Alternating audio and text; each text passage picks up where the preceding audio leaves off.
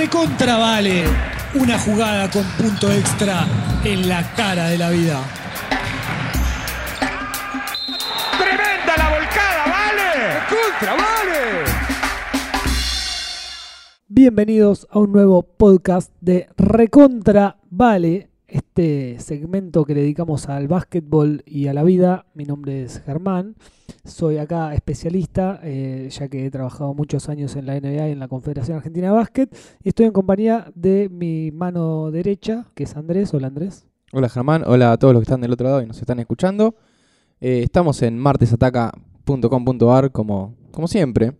Así es, siempre estamos acá en el estudio. Todavía no, 24 24-7. no, como nos- dicen. no- no- no ha vendi- vendido nuestro pase todavía.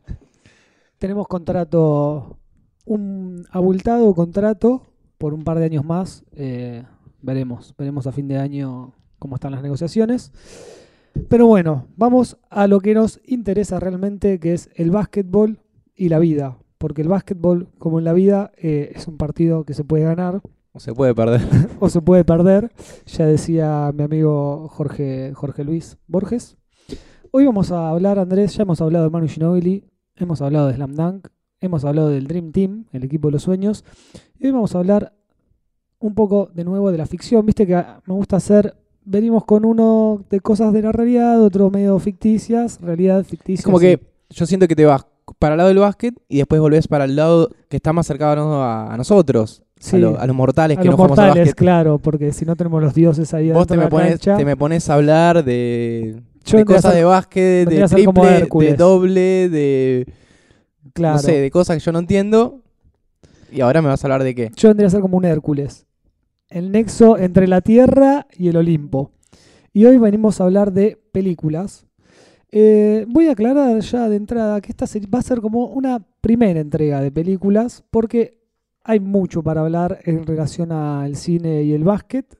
Hoy he traído algunas películas basadas en historias más o menos reales. Algunas son directamente basadas en hechos reales. Otras más o menos son cosas que pueden llegar a pasar en la vida dejaremos para otro momento ciertas vinculaciones del tipo de basquetbolistas haciendo otras cosas que no le corresponderían, si querés. Entonces acá estaríamos hablando de Películas biopics. sobre básquet. Exacto, sí, una, una suerte de biopics serían.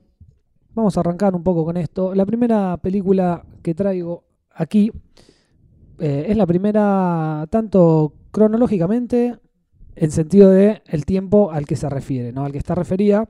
Se llama Glory Road o Camino a la Gloria, como pueden, pueden ser estas, estos doblajes. Bueno, esta ya, de por, ya de por sí se llama eh, Glory Road. Viste que generalmente capaz que la película se llama, no sé, duelo infinito. Duelo Infinito, sí, pero en inglés se llama, no sé, José Luis, ponele que era el actor principal, pero acá le ponen el partido de la vida, ¿viste? Y cosas así.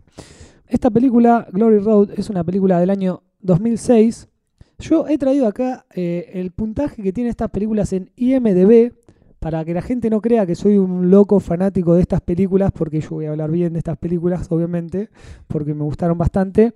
Pero, por ejemplo, esta película en IMDB tiene un 7,2. Es un buen número. Es un alto puntaje Es, para es un aprobado. IMDB es aprobado. Bueno, la sinopsis de esta película, básicamente, eh, estamos hablando del año 1966, donde las cosas no andaban del todo bien en Estados Unidos. Obviamente esta película está hecha en los Estados Unidos, protagonizada por gente de Estados Unidos y pagada por gente de Estados Unidos y vista por todo el mundo. Eh, bueno, habla de un entrenador, Don Huskies, que comienza a dirigir la Universidad de Texas, ¿no?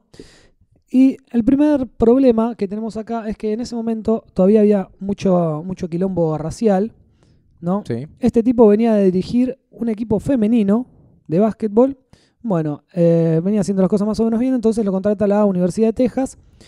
¿Y qué hace este tipo? Este dice, yo quiero hacer un equipo que tenga posibilidades de pelear, ¿no? Queremos pelear el campeonato acá universitario, la NCAA, National ¿Que la College. qué? NCAA, si querés las siglas en castellano, que sería la Asociación de Básquet, pero de eh, colegios. A nivel universitario. Claro, exactamente. Eh, bueno, ¿qué es lo que hace este tipo que empieza a tener un poco de quilombo? Es comenzar a buscar jugadores negros. En ese momento había ya jugadores negros, obviamente, pero no estaba tan bien visto que jueguen mucho tiempo, por ejemplo, ¿no? Era a ese nivel eh, la, la O sea, los, que los grosos grosos tenían que ser los, los blanquitos. tenían que ser los blancos, porque aparte, mirá, el pensamiento que había en ese momento, que se los veía todavía como si no fueran ser humanos, ¿entendés? Como si fueran otra cosa. Entonces decían que no, que los negros eran unos desprolijos para jugar, que eran como animales, que qué sé yo. Entonces los blancos no, eran técnicos, entendían bien el juego. Los negros lo único que hacían era Iban hacer, atrás de la era pelota. hacer piruetas, claro, correr atrás de la pelota y saltar mucho, ponele. En cambio los otros, no. Entonces, bueno, este tipo empieza a reclutar jugadores de medio de cualquier lado, los empieza a sacar y bueno, empieza a tener todo un quilombo ahí con la universidad, con los otros equipos, porque aparte le comienza a ir bien, o sea, en un principio sí, realmente son cinco monos corriendo atrás de la pelota como unos locos, pero bueno, el tipo los empieza a entrenar, qué sé yo, a capacitar, por decirlo de alguna manera, y resulta que empieza a tener un equipo de la puta madre, ¿no? Bueno, todo esto empiezan a haber serios problemas porque comienzan a viajar, qué sé yo, y empiezan a tener discriminación de todo tipo. Al punto que siempre tenía que tener por lo menos un par de titulares blancos, ¿viste? Para. Claro. Por lo menos los titulares después decís, bueno, vas rotando, qué sé yo. Hasta que, bueno, hay un momento que el tipo dice, no, este partido ya, esto se, se fue al carajo, empieza a ser, no es una cuestión basquetbolística, va como más allá. Eh, bueno, entonces empieza a haber un montón de luchas desde otros lados, ¿no? Eh, como te decía, es una película del 2006. La dirigió James Gardner, que lo estuve buscando por ahí y no dirigió nada más a nivel película eh, Comercial. comercial así, sí, dirigió otras cosas por ahí para la tele o qué sé yo. Y bueno, podría haber seguido, qué sé yo, no le fue tan mal, no es que dijo, uy, hice esta película y nada. No tiene actores muy conocidos. Lo único que podemos ver es, para la gente que está más relacionada con el básquet, hay un partido que es justamente uno de los últimos, eh, como de los más importantes, qué sé yo, de la peli, que juegan contra otro equipo que era de, blancos, ¿no? Que son los que llegan a final con ellos. Y eh, en ese equipo jugaba Pat Riley, que en ese momento tendría 16, 17 años, no sé, la, la edad que tenían. Quien fue después, era como la jugador- el jugador estrella del otro equipo. Todo esto pasó en la realidad y este tipo, Pat Riley, fue eh, más tarde campeón con los Miami Heat, ahora más o menos 10 años. Así que bueno, nada, un datito que te tiro. Pregunta que sé, no sé si la sabes. De los que jugaron estos negros, que fue, bueno, historia real, Sí, ¿llegaron a la NBA? No. Solamente fue este muchacho que No, mencionaste que era eh, blanco. Que era blanco, justamente. No, la verdad no recuerdo porque es una película que vi hace bastante. No hay ninguno que haya llegado a ser, Sí, conocido. una dice, estrella, mirá la película de claro, tal- de tal, de tal jugador. jugador. Alguno habrá llegado a jugar un poco, Claro, pero pasa yo, más por el técnico. pasa más, sí, sí, por otros lados y por todo la, el quilombo que se arma fuera del equipo también. O sea, ellos, no sé, por ejemplo, llegan a un hotel en un momento eh, que habían salido, no sé si a jugar el partido, o ponerle que salieron a cenar, qué sé yo, un hotel que estaban de viaje y vuelven y se encuentran con todo destrozado, pintadas en las paredes, negros, váyanse a la mierda, y todas cosas de ese tipo que no están muy buenas. Eh, así que nada, es una película que recomiendo para que la vean porque habla de muchas cosas más, aparte del básquet, eh, de la pasión y de la vida y del racismo. Ahora que, que estos temas es como cosa que uno no piensa, pero siguen resurgiendo Siguen estando. desde, desde otros lados, ¿no? Desde la, Hace- de la mujer, desde la homosexualidad. Hace muy poco hubo ah, un, una- un atentado en Estados Unidos, un atentado, un terrorista blanco matando a negros Sí, sí, es increíble. porque el chabón es- quería una guerra racial, no porque se piró, sino el chabón tenía esa intención. claro. Así que el racismo sigue estando vigente en los Estados Unidos. No, es terrible. Bueno, vamos a pasar a la siguiente película eh, llamada, su título original es Coach Carter, Entrenador Carter, que también es basada en hechos reales. No me acuerdo cómo se llama en castellano, pero en castellano sí tenía un nombre como Hombres de Honor, Jue- Juego de Honor creo Juego que se Honor. llama en castellano. Juego de Honor, exactamente. Es una película del año 2005. IMDB también le dio un 7,2, alto puntaje. Eh, y esta película tal vez te empiece a sonar un poco más conocida por ahí en cuanto a los protagonistas. Tenemos a nada más ni nada menos que protagonizando el papel del coach Carter al señor eh, Samuel L. Jackson, amigo de la casa, el negro más madafaca de todos los madafaca.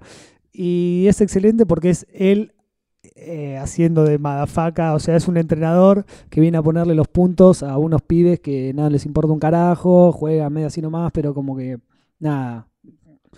Típica situación de la gente de clase tirando a baja, yankee, qué sé yo, que juegan al básquet, pero que tampoco tienen como ven en el básquet tipo un futuro que dicen, bueno, con esto me voy a salvar.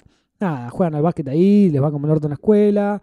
Son esos pibes que decís, bueno, estos van a terminar mal, lamentablemente, pensándolo con esa cabeza.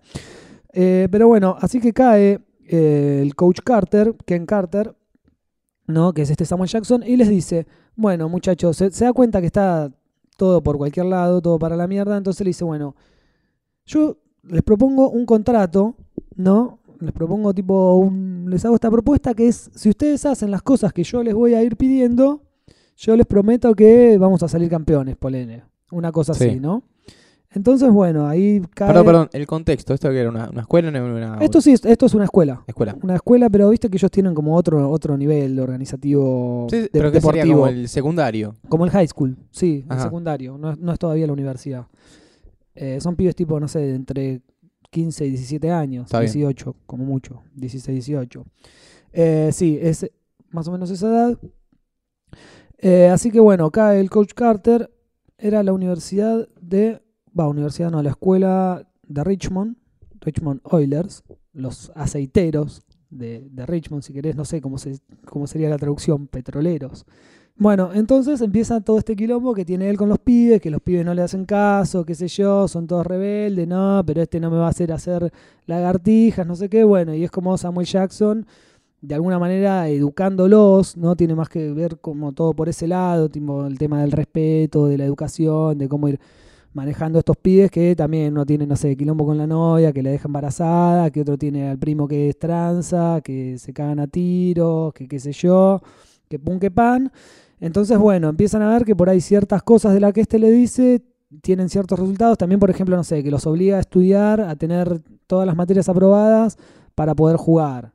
Claro. En, en realidad, tipo, no sé, si hay uno del equipo que está desaprobado, ponele, tipo, todo el equipo tiene que ayudarlo a probar porque si no, no juega nadie, una cosa así, ¿entendés? Entonces, bueno, tiene como esas cositas Está bueno, está bueno. medio, ton- medio tontuelas, pero ¿Él qué- él qué es sería como el- Samuel Jackson. ¿Él sería O sea, el profesor de educación física o nada que ver con No, escuela? él es, un, es el entrenador que lo, lo contratan para que entrene al, al equipo de básquet. Ah, el equipo de básquet de la escuela. Sí, exactamente.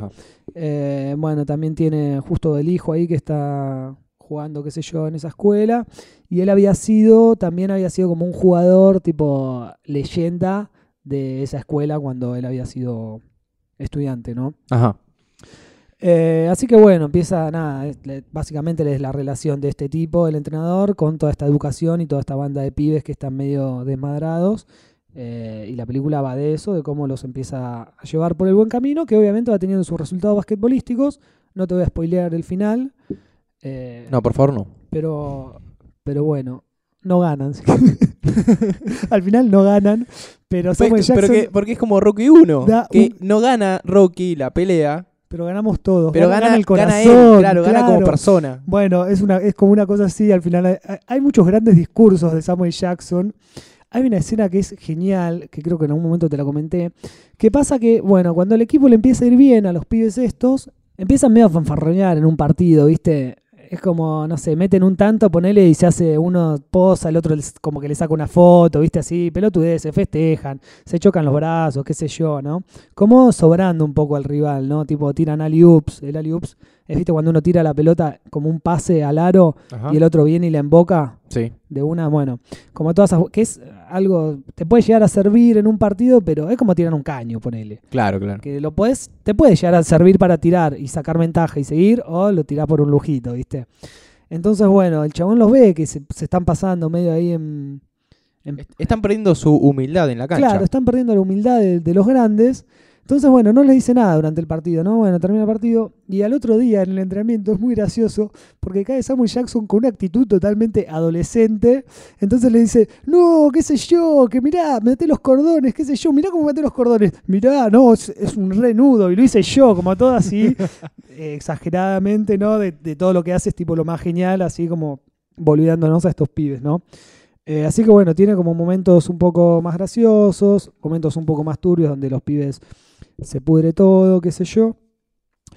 Ah, Un datito que tengo acá de color que seguro te reinteresa es el debut cinematográfico de, eh, no, sé, cómo- no sé cómo se pronuncia bien el nombre, Channing Tatum.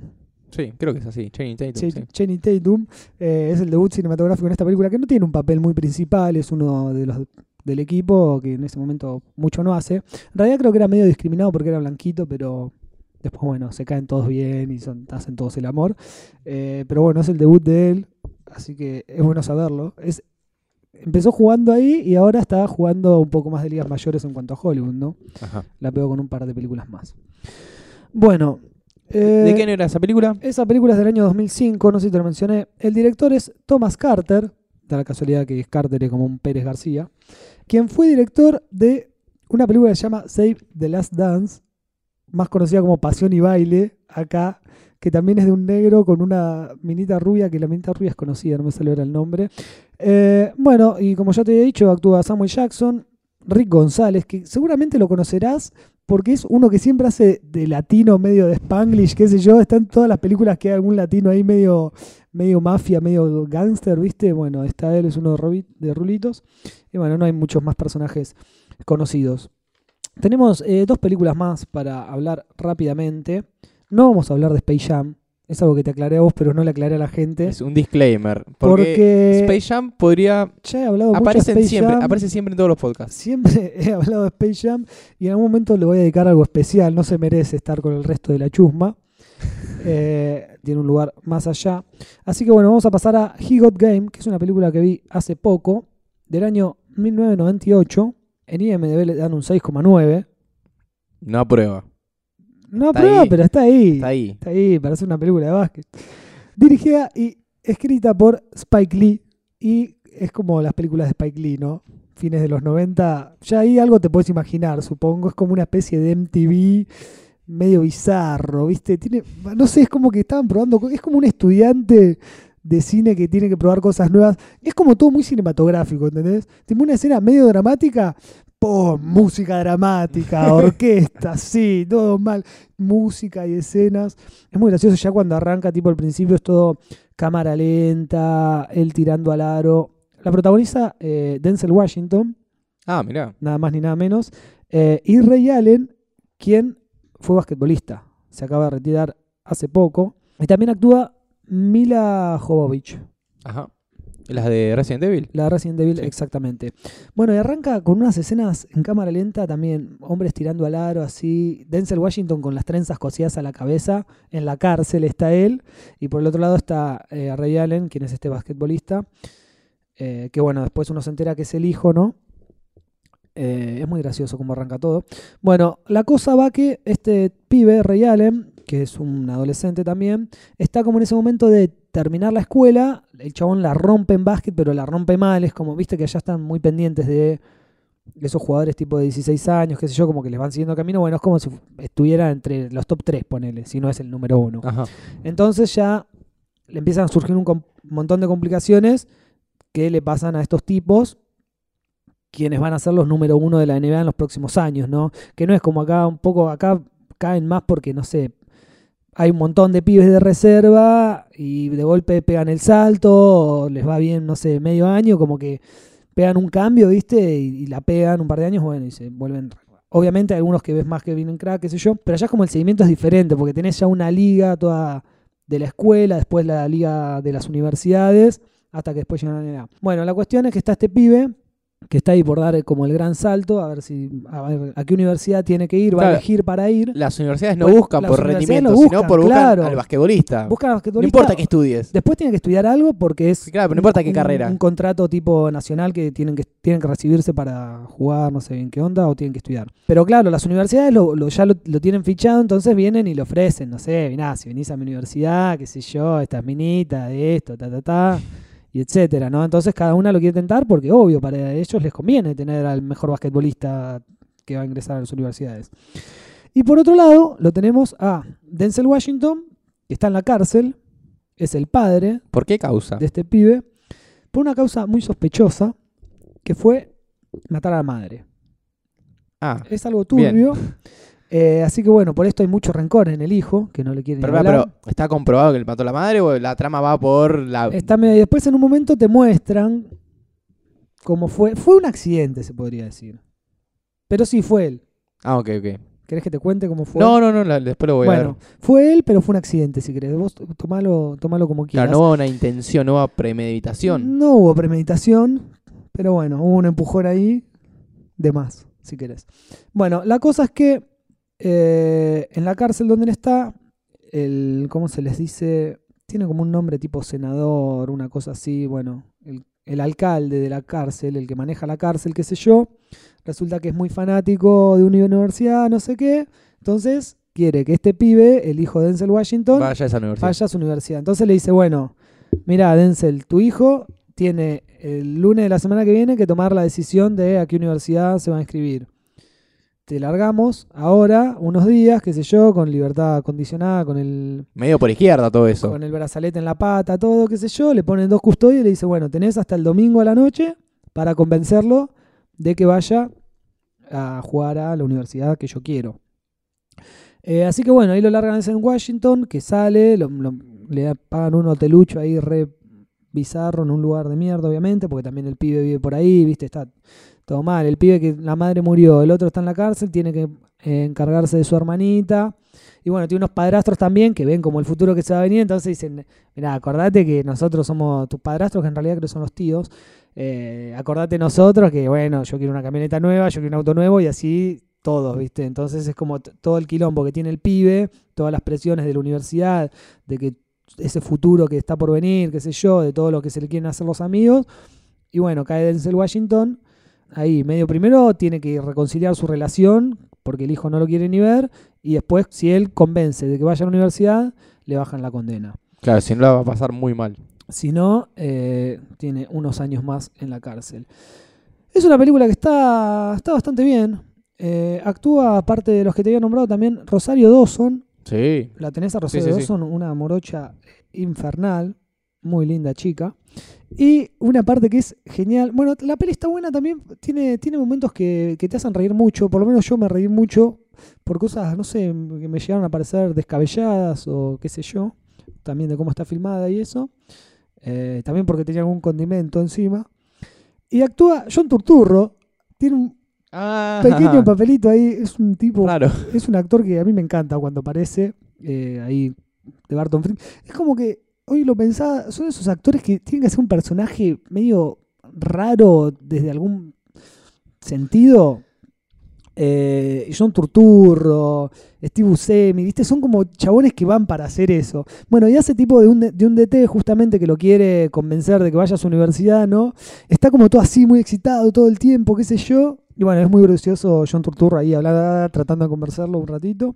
Y aparecen ciertos basquetbolistas ahí en un momento que hacen como una su- supuestamente como que el pibe es el futuro de la NBA, qué sé yo, entonces como si estuvieran entrevistando, ponen en Sports Center, si estuvieran entrevistando, no sé, a Reggie Miller, a Shaquille O'Neal, a Scottie Pippen aparece y aparece Michael Jordan, que es justamente el que dice, porque todos dicen, ah, algo muy importante es que el personaje se llama Jesús. ¿Por el padre le puso Jesús porque era muy creyente, pero en realidad en un momento le comenta que le puso Jesús porque a un jugador de básquet que existió que se llamaba Earl Monroe, que le decían eh, la perla, también le decían Jesús. Entonces, él en realidad después le dice que le puso Jesús por ese jugador de básquet. Que es muy gracioso también una parte porque le dice, le decían el, Jesús negro en realidad. Pero bueno, Black Jesus. era Jesús, claro, porque tenía que hacer ese comentario. ¿Viste? ¿Por qué no le decían solamente Jesús? Dice, pero no, le decían el Jesús negro, como si alguien supiera Jesús realmente que fue. Bueno, Michael Jordan justamente en un momento aparece y dice, He's got game. Y ahí quedó el título de la película. Está buena, yo les recomiendo que la vean si están al pedo un rato. Lo van a ver a Denzel Washington con afro, porque aparece con las trenzas, pero después se la saca y tiene un afro. Eh, ah, bueno, y entre todo esto también está la parte en que Denzel Washington empieza ahí con Mila Jokobovich, que es una prostituta que está ahí, tipo en el hotel sucho que está él. Bueno, empieza como otra cosa ahí también que había que meter, obviamente, en paralelo. Un par de datitos que encontré hoy interesantes, así buscando curiosidades de esta peli, es que hay un momento en que juegan, ya casi al final de la película, juega un partido. Él nunca le había podido ganar a su padre, ¿viste? El padre tipo le exigía mucho entrenándolo. Es como una historia de vida también que se ve que que pasa mucho, no sé, también ha pasado acá con futbolistas que tienen como toda la exigencia del padre que, que es como que quiere vivir su carrera, eh, la carrera que no pudo tener él, que la tengan sus hijos, ponele, ¿no? Porque Claro. también era muy buen basquetbolista, qué sé yo. Y más o menos al final, bueno, hay un momento que dice, bueno, vamos a jugar uno contra uno, porque en un momento al principio el pibe no quiere jugar, no quiere saber nada, no quiere hablar. Después dice, bueno, vamos a jugar uno contra uno. Si yo gano, le dice Denzel Washington, vos firmás este, este contrato, que es los que le habían hecho la cárcel, eh, para que a mí me bajen la condena y te vas a jugar a esta universidad, ¿no? Y si vos ganás, yo me, me las tomo, dice. No, no, no parezco nunca más, no te jodo más, qué sé yo. Bueno. Dice la leyenda eh, que cuando van a jugar ese partido, en el guion estaba escrito que eh, tenía que ganar Jesús, que es el hijo, 15 a 0. Tipo, tenía que ganar el cu- romper el culo, ¿no? Para así dejar de jugar. Muy poco dramático. Muy poco dramático. Pero bueno, es un pibe que está por entrar. Es, es Claro, lógico. es lógico, si claro. Es el que, el que va a ser el futuro de la NBA contra. Bueno, el padre había sido muy bueno, que sé Sí, yo, él nunca le había podido ganar. Bueno, agarra Spike Lee y dice: Bueno, vamos a hacer una cosa, vamos a poner esto divertido. Jueguen de verdad. Ah, buena esa. Igual realmente el, el pibe este, el que hace de Jesús, en realidad es basquetbolista, es Ray Allen, quien tiene el récord, por ejemplo, de triples metidos en playoff. O sea, no fue ningún boludo después. Ganó un par de anillos. Creo que, de hecho, estaba en el equipo de Miami que te mencioné anteriormente con Pat Riley. Mirá cómo las conexiones, sin que uno las haga, siguen, eh, entran solas. Bueno, Spike Lee le dice, bueno, jueguen de en serio. O sea, este chabón que ya jugaba en la NBA en ese momento, contra Denzel Washington, arrancó Denzel Washington con cuatro puntos seguidos. Tipo, ganándole 4 a 0. Eh, así que dice que la multitud se enloqueció ahí en, en el set de filmación. Imagino todos queriendo gritar y Eh, no pudiendo gritar porque están grabando. Todos como locos, sí, sí. Y bueno, nada, Rey Allen se calentó y dijo, bueno, para, para, voy a dejar de hacer ridículo. Le hizo 10 puntos seguidos. Bueno, termina ganando el hijo en la película. Eh, otro datito que me gustó bastante para nosotros que estamos más relacionados por ahí con la parte de atrás, con el detrás de cámaras, se filmó solo en 20 23 días. Ah, muy poco. Muy, Muy poco, poco. tiempo para filmar una película. Eh, está bien, si ves las locaciones y eso, nada, son es un barrio de Nueva York, de- sí, creo que es Nueva York, son nada, es ahí la calle, todo, pero hay que organizarlo, moverse y que salga todo bien en 23 días, ¿no?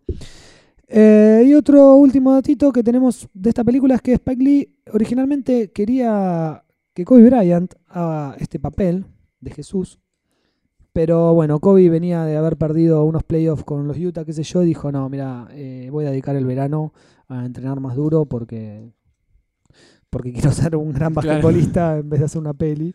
Tal vez Ray Allen hubiese sido como Kobe Bryant si se hubiese quedado entrenando en vez de hacer la película, pero bueno, tampoco le fue tan mal. Eh, así que nada, gracias a Dios igual, creo que Kobe no, no le hacía falta tener una película en sus comienzos. Y la última, para ir cerrando esto ya, no sé, yo puedo hablar de esto mucho tiempo, la verdad que no sé ni, ni cuánto hace tiempo, si la gente ya se habrá aburrido de escucharme, si se habrá ido a ver las pelis emocionadísimas, pero bueno, la última de la que voy a hablar es White Man Can't Jump, o Los Blancos No Saben Saltar, Esa sí la vi. una alta película, es la que tiene eh, menor puntaje en IMDb, 6,6 Injustamente. injustamente, porque es una de las mejores. Eh, es una película del año 1996, dirigida por Ron Shelton, protagonizada por Wesley Snipes, un tipo muy noventas, Woody Harrelson y Rosy Pérez. Eh, bueno, Andrés, vos que la viste, sabés de lo que se trata, pero tal vez alguien que nos esté escuchando no lo sabe.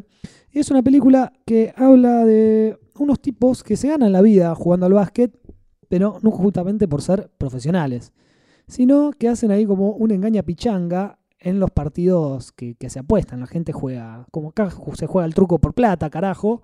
Pero no, no partidos, sino el 21 es, ¿no? Eh, no, sí, es como, es como un 21, pero, o sea, son partidos pero en un solo aro, porque son partidos de parejas, Claro. de dos contra dos. Entonces hacen como ese engaña pichanga en que Wesley Snipes hace un personaje típico negro hablador, como puede ser un Eddie Murphy en otra película, así también verborrágico, qué sé yo, sobrador, que juega bien.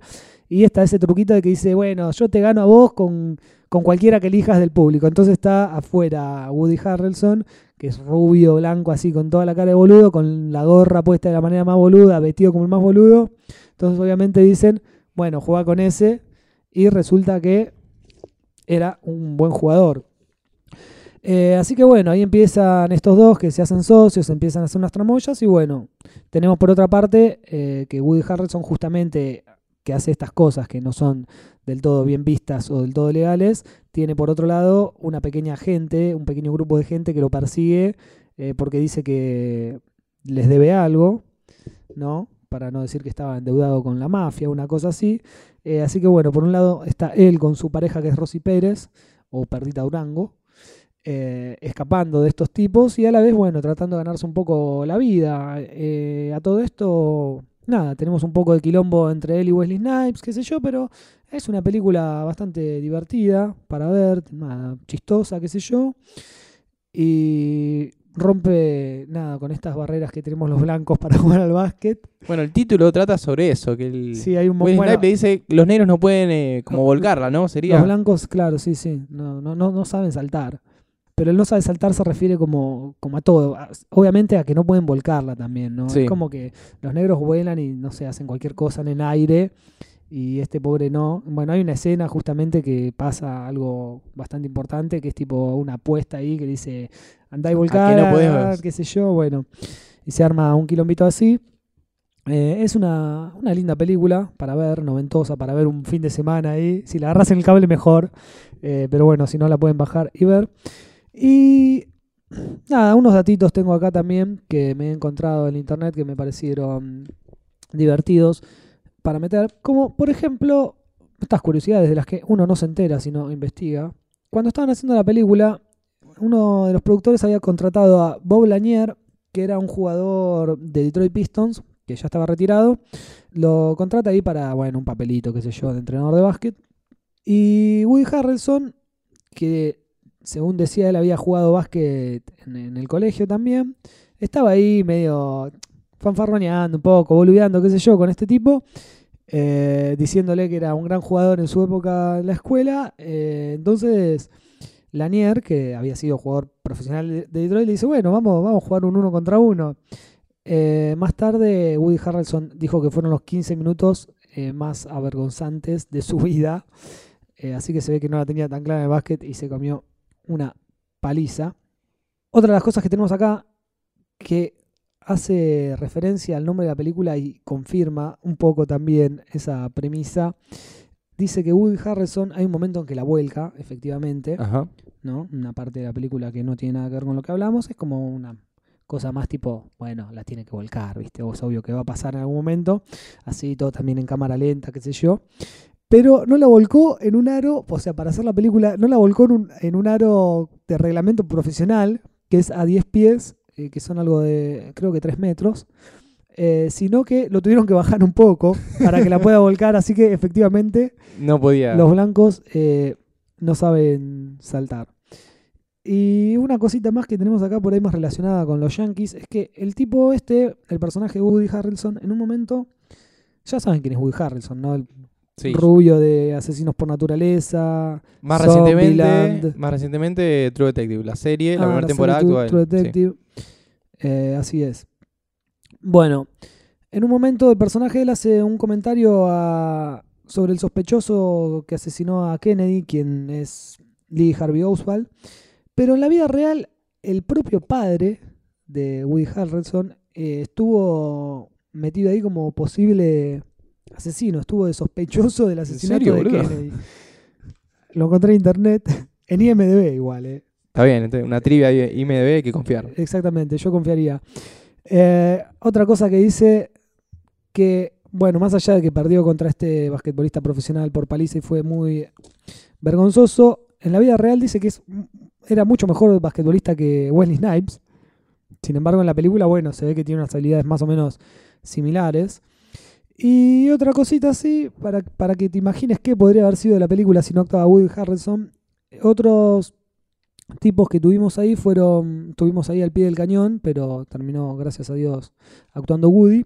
Fueron Charlie Sheen, nada más ni nada menos, que en ese No, no momento... iba a estar tan mal, ¿eh? En ese momento igual iba a estar volando, me parece, pero por otros lados, tipo 96, debería estar saltando muy alto. Eh, y David de Duchovny, David Duchovny. Duchovny, Estamos hablando Está. del el protagonista, el de protagonista X-Files. de X-Files, exactamente. Pero bueno, terminó siendo Woody Harrelson, nuestro protagonista. Y un dato acá más emocionante aún que me tiró IMDB es que Charlie Sheen, David Duchovny y Woody Harrelson tienen al mismo doblador en alemán de Bien. voces. O sea que un el, dato súper el, interesante. el doblador tenía el, el laburo asegurado. Sí, en sí, sí. Eh, seguro que le iba a doblar en la película. Es muy bueno igual cuando te das cuenta que decís, ah, Jim Carrey tiene la misma voz que Bruce Willis, ponele, por decirte uno. Sí, eso pasa mucho más en, en España. Al azar. Donde se doblan todas las películas, sabes Claro, doblan todas. que tal actor dobla a tales personajes y cambia un poco la voz igual. Sí, sí, muy bueno. Eh, así que nada, esas fueron las cuatro películas que traje el día de hoy con respecto al básquet, porque como te comentaba al principio, son películas que tienen que ver con situaciones que se pueden llegar a dar en la vida real, basquetbolísticas. Eh, son películas que están bastante buenas, lo hemos corroborado con los ratings de IMDB, que están todas alrededor del 7. Eh, así que nada, queda una segunda de películas de básquet que será lanzada en otro momento. Espero que la hayan disfrutado como yo, que siempre disfruto de hablar de básquet. Me gustó porque agarraste de cuatro puntos de vista distintos. También. La escuela, sí, sí, la sí, son universidad. como situaciones. eh, el que está por meterla ahí en la NBA sí, y estos, la calle, estos ladris. que ya están pasados de escuela. Sí, está, está- me gustó que no era, no sé, Eh, la vida de un profesional. eh. Claro, y toca más que nada, más eh, como esa, la, la vida de los pibes estos que encuentran en el básquet un, un poco un motivo de salir un poco de toda la otra mierda. Así que nada, este fue el cuarto podcast de Recontra Vale. Quédense ahí por más. Sí, se pueden quedar en martesataca.com.ar buscando otros podcasts. Este en particular está en barra recontravale. Se pueden comunicar con nosotros en Twitter y en Facebook, donde estamos como Martes Ataca. Bueno, eso fue todo. Adiós. Adiós.